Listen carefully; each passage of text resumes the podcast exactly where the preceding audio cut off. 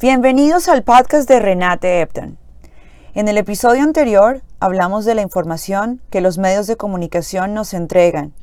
Hoy hablaremos desde el otro lado de la cancha. Hablaremos de la manera como estamos consumiendo la información. En las dinámicas de comunicación hay un emisor y un receptor, y ambos juegan un papel importante a la hora de informar y ser informado. Entonces, si bien es cierto que los medios masivos como prensa, radio, televisión y medios digitales nos están entregando una información que no siempre es objetiva o acertada, es nuestro deber ser críticos a la hora de consumir esa información. Es nuestro deber verificar la fuente y su credibilidad, confirmar si esa misma información está siendo entregada por otras fuentes y de qué manera. Y si el encontrar versiones diferentes nos lleva a pensar sobre la veracidad de la información, sobre lo que nos están contando y cómo nos lo están contando. Con frecuencia vemos en redes sociales cómo las personas comparten noticias, artículos, blogs, en los que me pregunto si hay veracidad en la información y si la persona que compartió esa información se tomó el tiempo de verificar la credibilidad de la misma. Ahora, no se trata de que nos volvamos expertos en determinar qué es veraz y qué no, porque eso demandaría mucho tiempo y conocimiento. Lo que sí podemos hacer es empezar a cuestionarnos de qué manera estamos consumiendo la información.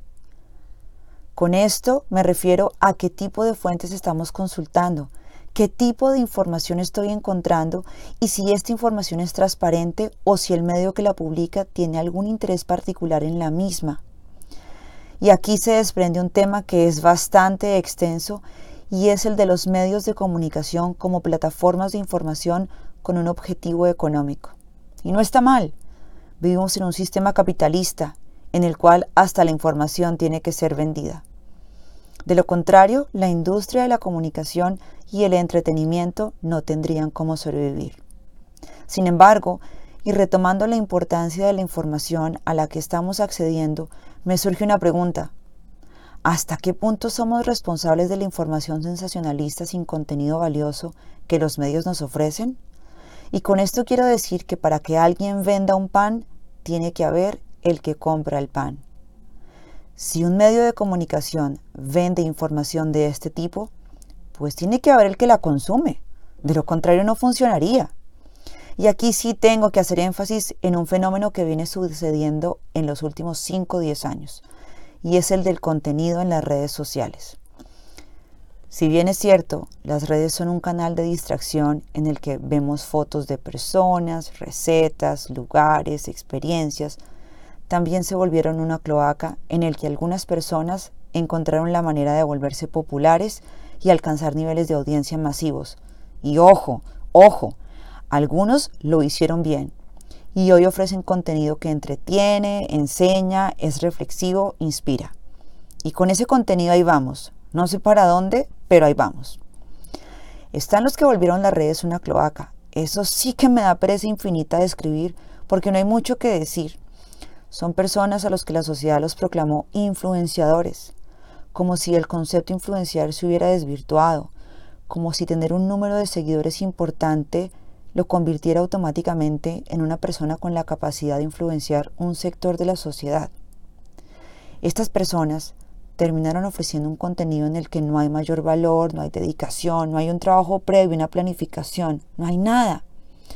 Y que a razón de las pendejadas que hacen, pues obtuvieron una audiencia importante. ¿Por qué? Ah, porque es que a las audiencias nos gusta el sensacionalismo, la pendejada, la bobada, lo superficial, lo banal. Entonces, si ven como el que ofrece contenido no es 100% responsable de este fenómeno, nosotros tenemos una gran responsabilidad por varias razones. Uno, estamos siguiendo a estas personas. Dos, estamos dedicando nuestro tiempo a verlos, a burlarnos, criticarlos, juzgarlos, pero al final ahí estamos viéndolos. Y tres, estamos replicando su información. ¿Cómo? Ah, pues se la enviamos a la prima, a la hija, a la tía, se la contamos a nuestros amigos. ¿Estamos haciendo bien? Yo no sé si estamos haciendo bien o estamos haciendo mal, pero lo que sí creo que estamos haciendo es contribuir con la proliferación de la información sensacionalista. Somos aportantes al fenómeno del contenido sin calidad en las redes sociales. Miren, vea yo que este chico que se puso silicona en el pecho en un acto de estupidez tenía 10.000 views en YouTube. 10.000. 10.000 personas dedicando uno o dos minutos de su vida a darle play a un video donde se muestra que somos un fracaso como sociedad. Entonces, la invitación es a que seamos más críticos a la hora de consumir información. Verifiquemos las fuentes antes de lanzarnos a compartir en redes o con nuestros amigos el contenido. Busquemos noticias de calidad, vayamos a las fuentes originales de información, contrastemos la información que publican diferentes medios. No nos quedemos solo con entretenernos con la información, seamos selectivos reduciendo el consumo de información exagerada y información que es matizada con aires sensacionalistas.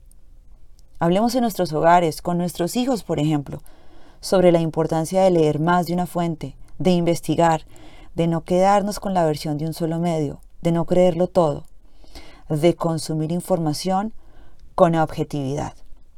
Hasta aquí el episodio de hoy. Espero los haya dejado en que pensar y nos vemos en un próximo episodio de el podcast de Renate Epton. Abrazo. Bye.